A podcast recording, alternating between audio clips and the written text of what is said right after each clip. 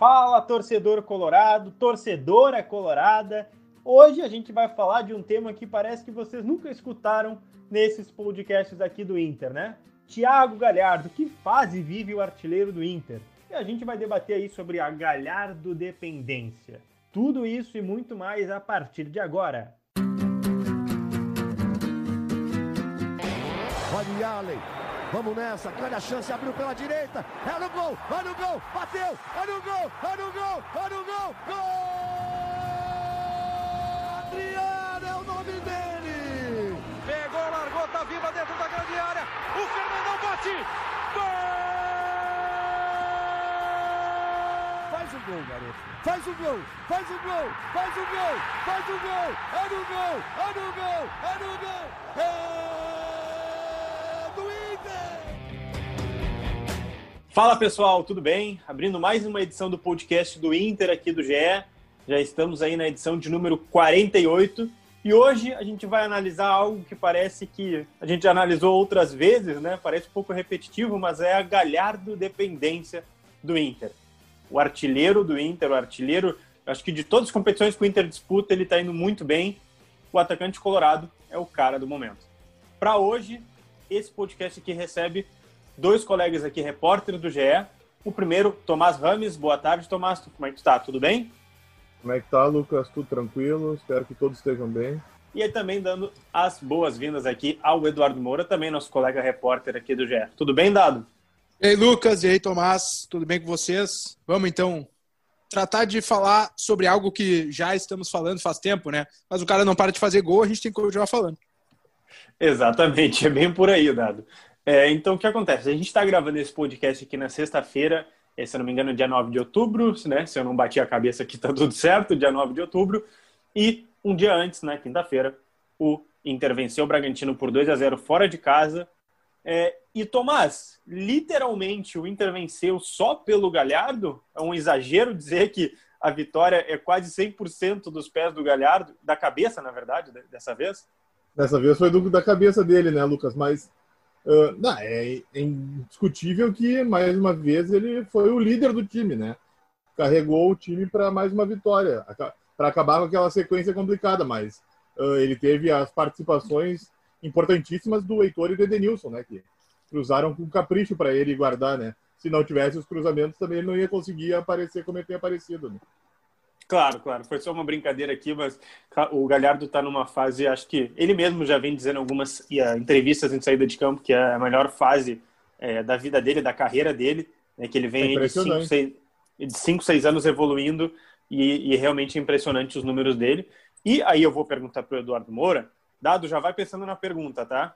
Até onde vai a Galhardo dependência na temporada do Inter? Mas antes, vamos trazer uns números aqui para o pessoal que está nos escutando, tá?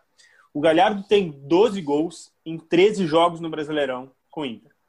Isso dá uma média de mais ou menos, é, mais ou menos não, média exata de 0,92 gol por jogo. Isso dá um gol a cada 59 minutos, ou se quisermos arredondar aí, um gol a cada uma hora. É, também é o quarto artilheiro do Brasil em 2020. São 17 gols em 32 jogos, uma média aí de 0,53 gol por jogo. Depois eu vou trazer outros números dados, mas acho que só isso já mostra o tamanho da importância do Galhardo para o Inter, né? Sem dúvida, Lucas. E né, botando aí outro dado também, mas é que eu tô com a tabela aqui aberta do Campeonato Brasileiro, 12 gols, né, artilheiro da competição. Ele tá bem à frente do Marinho, que também vinha se destacando, né, no Brasileiro, tem sido, tem levado o Santos nas costas, digamos assim, tem quatro gols na frente do Marinho. Então, e inclusive já vi gente pedindo o Marinho na seleção, né? Que é algo recorrente quando alguém se destaca aqui no Brasileirão. Então, o que, falhar, o que falar do Galhardo? É, sobre a dependência a ele, eu acho duas coisas. Primeiro, que, claro que precisa ter alternativa né, a, a, quando o Galhardo não puder estar em campo, a quando ele não puder resolver. Mas a gente vai falar disso, a gente vai falar disso, é, mas continua. Mas acho que é preciso aproveitar a fase boa ao máximo possível, né?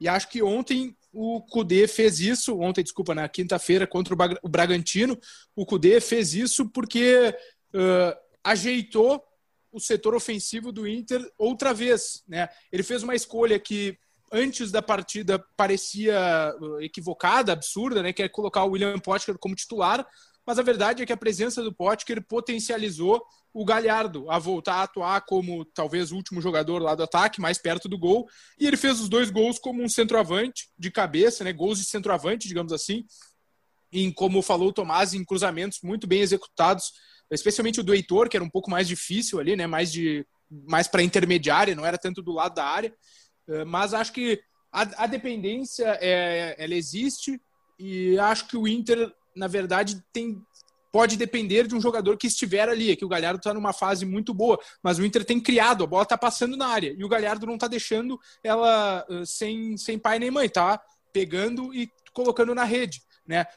Poderia ser outro jogador a fazer a mesma coisa, né? Como, uh, sei lá, o Abel, se o Abel Hernandes receber a oportunidade quando o Galhardo não, não puder jogar, se fosse o Guerreiro, se não tivesse machucado, né? Mas o que eu quero dizer é que me parece que a mecânica tem eh, trabalhado, tem criado oportunidades para o Galhardo. E aí ele, né, com toda a sua qualidade, com todo o mérito, tem colocado a bola para a rede, jogo sim, jogo também. É, Tomás, exatamente isso que antes de eu avançar num, num, uma pergunta mais geral para ti, queria que tu falasse um pouquinho também do que tu viu. É, tu trabalhaste mais uh, ontem é, com foco no jogo, né? Eu só assisti de casa, estava jantando, não consegui prestar tanta atenção quando estivesse trabalhando. É, como tu viu, é, principalmente as movimentações do Galhardo é, no time do Inter, assim, independente de quem está em volta dele, né? E não só no ataque, mas a gente vê a lateral diferente, meia diferente, zagueiro diferente. É, parece que tudo conspira, como o Dado falou, para a bola ir no Galhardo, né? E a, a fase ah. dele, a gente aqui ah, é chover no molhado. É iluminada, né? A fase dele está iluminada. Acho que todo mundo percebe isso, né? Que quando a bola chega perto dele, ela invariavelmente morre no fundo da rede. Mas eu tenho visto que embora ele seja um meio atacante e o Cudê já tenha, tenha usado ele durante a temporada como um atacante, eu tenho visto que é quando ele aparece como o homem mais adiantado do time que ele brilha mais, né? Que tem, tem sido os melhores jogos dele, tem sido quando ele tem sido o homem mais adiantado. Uh, na quinta, né? Nós estamos gravando hoje, sexta, então seria ontem, mas para quem ouviram, independente, foi na quinta. Mais uma vez ele mostrou esse oportunismo que já tinha ocorrido, principalmente quando começou a aparecer quando o Guerreiro se lesionou que uh, ninguém sabia como seria o Inter, né? Pós-guerreiro, mas aí até chegar o Abel, o Galhardo foi avançado para ser o homem e começou a decidir, e desde então tem sido isso. Ele é, até nem desculpa, não brilhou desculpa, tanto quanto teve a parceria do Abel. Quanto teve... Desculpa te interromper, mas no Grenal, é, eu, o, isso foi, uma, isso foi um, uma coisa que a gente percebeu, que ele mudou o Galhardo, né? Ele não deixou o Galhardo tão uh, mais avançado Parecia que o Abel era sempre o mais avançado, né? Quando tem o Abel, é isso. Quando tem o Abel, o, né? o Galhardo vira como era como o Tio Guerreiro, né? Ele joga como o segundo atacante, não como o homem mais adiantado, né? E ele tem brilhado mais como o homem mais avançado do time. É, quando tá dando certo, é bom mexer, né? Se tá dando certo, a gente mexe. Mas vamos lá, pergunta que eu queria te fazer geral, tá?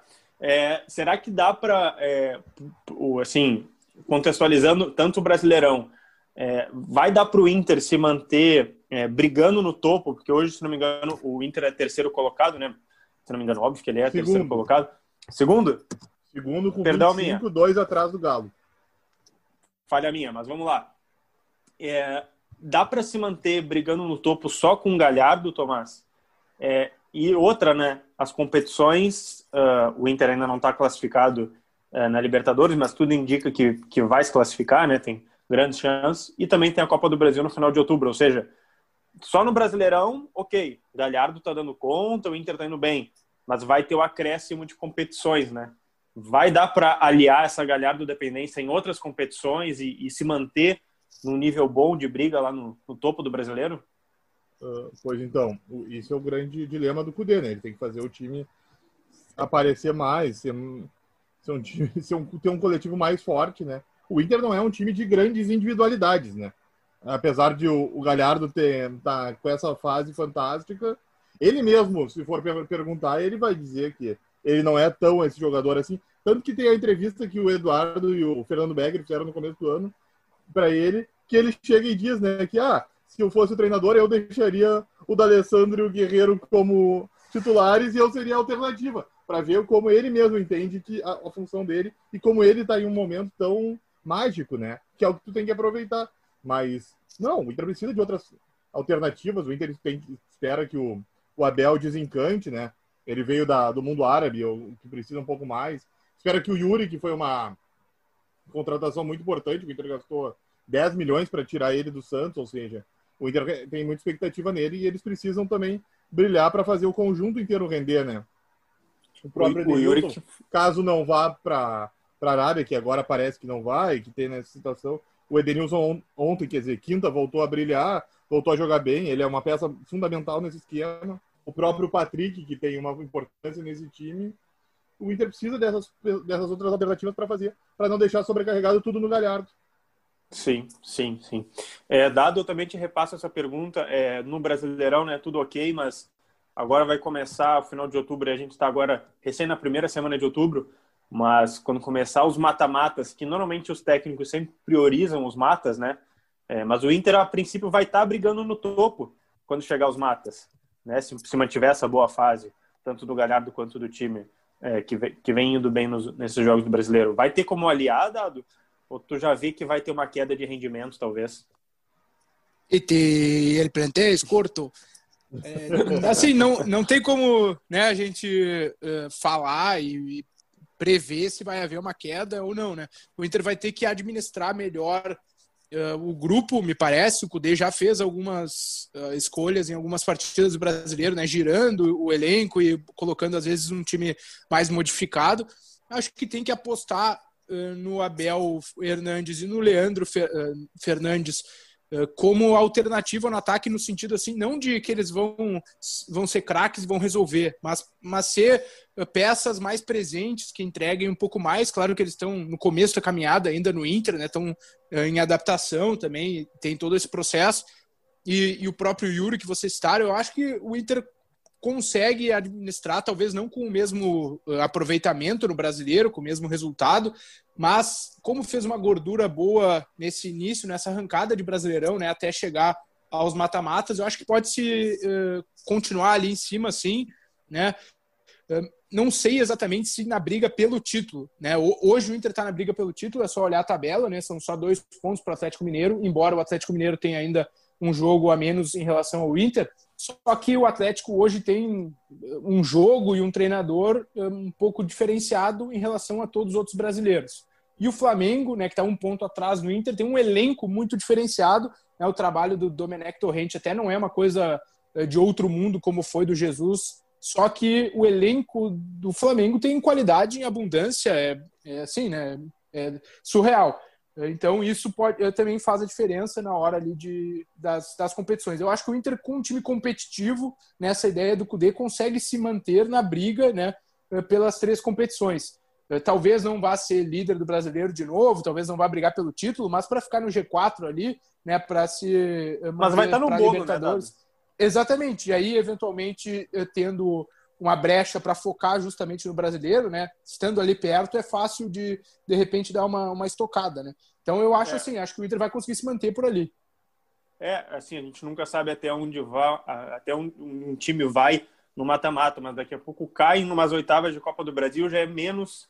É, tu vai ter algumas semanas, às vezes, com dias livres, né, para treino. Então, Exato. daqui a pouco, é. essa, sim, tu perder a chance de disputar um título de mata-mata pode te ajudar a, a, a, brigar mais ainda pelo título de pontos corridos. Só uma Galhardo pede aqui, da, copiando a matéria, é, eu vou até vou dar os créditos aqui, de Eduardo Deconto Tomás Rames, que foi nosso chamado Abre, né, a matéria que abriu o dia dessa sexta-feira falando do Galhardo, tem ali uma Galhardopédia. Eu vou pegar aqui e vou citar alguns números antes de a gente continuar o debate, porque é, é bem interessante. um detalhe, o Galhardo Vai ainda não fez gol na Libertadores, né? Isso também mostra que nesse tem que levar o... é importante. O é, tem que levar o momento, fazer, né? né? É. Vamos lá, para Galhardo pede, antes a gente continuar o debate aqui sobre Inter e Galhardo, tá? Galhardo fez 12 dos 19 gols do Inter no Brasileirão, 63%. Participou de 15 dos 19 gols do Inter no Brasileirão, ou seja, 78,9%. Absurdo. Fez 12 dos últimos 14 gols do Inter no Brasileirão. Isso é 85%. É um absurdo, um absurdo. Uma média altíssima, muito boa mesmo. Para fechar mais duas estatísticas, é, o Galhardo fez 17 dos 53 gols do Inter em 2020. Isso é 32%. Ou seja, o Galhardo tem aí é, vamos imaginar que o ano ainda vai melhorar, pode chegar a uns 40% talvez de, de gols, ou seja, quase a metade daqui a pouco na temporada vai ser só do Galhardo, né? É realmente muito bom. E a temporada dele é de... fantástica, não tem o que dizer, né? Isso, isso, é, é, é fantástico. E ele participou de 24 dos 53 gols do Inter em 2020. Isso dá 45%. Ou seja, certamente ele vai estar envolvido aí e próximo de 50% é, dos gols do Inter em 2020 barra 2021, né, que a gente vai até ali fevereiro. É, mas, Tomás, eu vi ontem a transmissão é, do, do Premier, do jogo, e eu vi algumas vezes, eu até ouvi o nosso colega Caio Ribeiro, comentarista ali do Premier Sport TV Grupo Globo, falando que o tornozelo direito do Galhardo estava incomodando muito ele. É, eu até não, eu, eu, vi algumas vezes assim ele mancando e tal, acho que próximo ali do fim do primeiro tempo. É, não sei se tu também teve essa sensação que ele não parece estar 100%, assim, ele tem algum incômodo que não tira ele do jogo, mas parece que ele ainda não está 100% e realmente ainda está né, ah, numa fase maravilhosa. Tudo isso para te dizer, para te perguntar, perdão, dá para imaginar um Inter sem o Galhardo? Eu acho que o torcedor do Inter, né, porque se vocês forem perceber, todo jogo o Galhardo cai em algum momento do jogo e sente uma dor, né? E eu acho que naquele momento toda a torcida do Inter fica meio desesperada, né? Mas ele sempre continua na partida para sorte dos colorados. Mas nesse em algum momento da partida vocês vão ver que ele tá no chão com dor, né? Ou seja, ele tá jogando no sacrifício. Algum momento ele sente a dor, mas ele sabe a importância dele, o Cudê sabe a importância que o Galhardo tem nesse esquema montado e ele segue e ele aguenta, né? Ele até sai um pouco antes, até para dosar nessa, nesse, nesse estilo que o Cudê faz, mas ele leva até conseguir uh, construir o resultado para o Inter, né? Mas então, enquanto for, ele vai e é muito difícil o Inter ficar sem ele nesse momento, né? O esquema está montado para ele. O... Termina, termina aí, tá jogando para ele. Não, era isso. Uhum.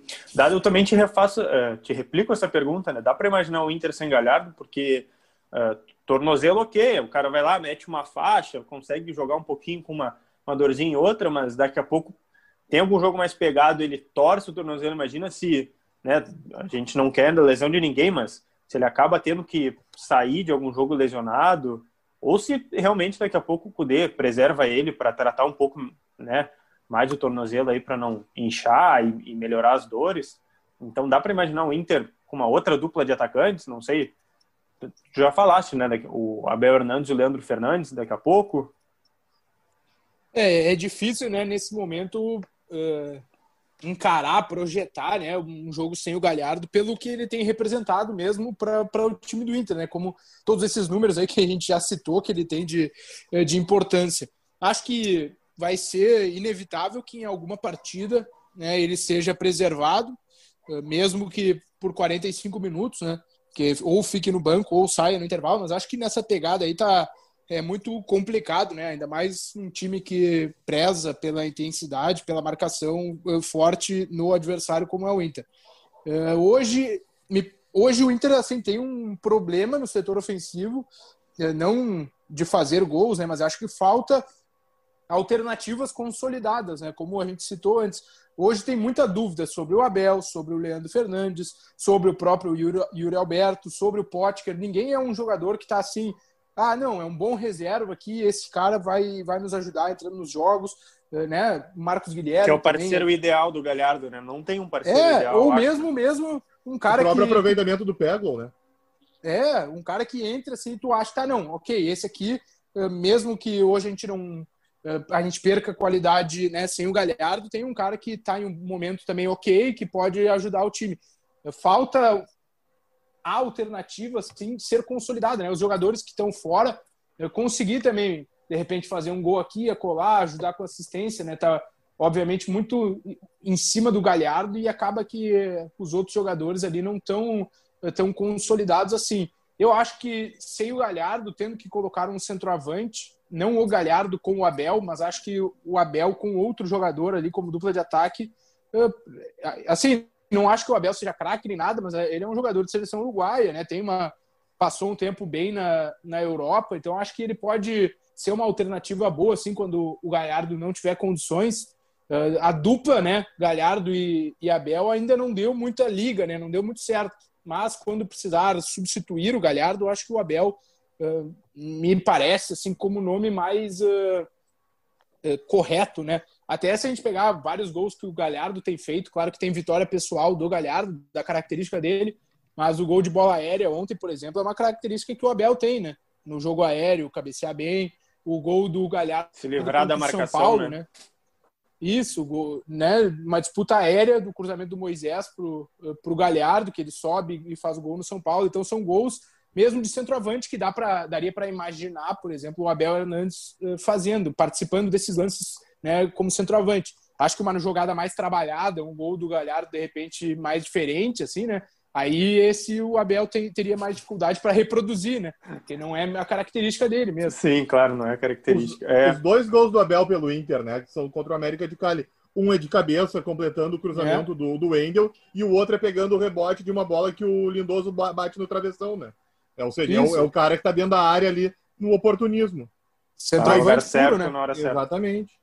Mas tem um detalhe, né? Nesse, nesse final de semana, o Inter vai precisar muito do Galhardo, porque o Inter já não vai ter o Edenilson suspenso. E o, o Cudê já antecipou ontem que o Bosquilha vai estar fora pelo problema na coxa direita, uhum. né?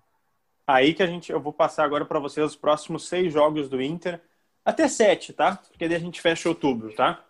E para você também, uh, vocês aqui que estão debatendo com a gente, o Tomás e o Dado, e também vocês que estão nos escutando, para entender é, como é que vai ser esse outubro do Inter e o quanto o Galhardo vai ser importante não só ele, né, mas os companheiros também, principalmente o Galhardo, porque vive uma fase esplendorosa. Vamos lá. No domingo, como o Tomás falou, como o Tomás disse, é Inter e Atlético Paranaense, no Beira-Rio. Depois, na outra quarta-feira, quarta-feira seguinte, dia 14 de outubro, Esporte Inter lá, fora de casa, viagem longa, vai ter desgaste. Volta depois no domingo, Inter e Vasco, no Beira-Rio. Aí, a quinta-feira seguinte, né, da semana seguinte, Católica Inter lá no Chile. A partida que decide a classificação ou não do Inter. Depois Inter e Flamengo no Beira-Rio. Depois Atlético Goianiense e Inter fora de casa. E fecha o outubro com Corinthians e Inter lá em São Paulo. Tomás e Dada, vou começar com o Tomás aqui, já finalizando o nosso podcast, a última resposta dele antes de a gente fechar. É, é um outubro difícil até para o Inter, né? Não é um outubro tão fácil, digamos assim, apesar da boa fase, né? Acho que ali o Atlético, é, o esporte também, acho que o Inter pode sobressair, mas depois tem alguns jogos mais complicados. O esporte, embora tenha perdido essa última rodada, ele veio numa arrancada muito boa, né? Ele saiu lá de baixo com o Jair Ventura e subiu né, na tabela. Ele está em oitavo, né? Então, seja, mesmo esse jogo não vai ser fácil para o Inter. É, é Eu digo uma... mais pelas qualidades de grupo, né? Uh, o, o, técnico também, o, o Cudê vem fazendo um trabalho creio melhor que o do Jair, mas enfim, é, claro, a arrancada é, é, é, inegável, né, que, que isso pesa também. Mas o restante dos jogos ali, Tomás, é, talvez o pra... jogo mais fácil do Inter seja o hum. Vasco, né, que demitiu o Ramon num ah, fato novo é para lembrar o Inter, né? Antes, da, antes do clássico, eles quiseram criar um fato novo, né? Porque acharam que o, o Ramon fez um trabalho bom demais em levar o time a ser líder, e daí quando não manteve, resolveram trocar, né?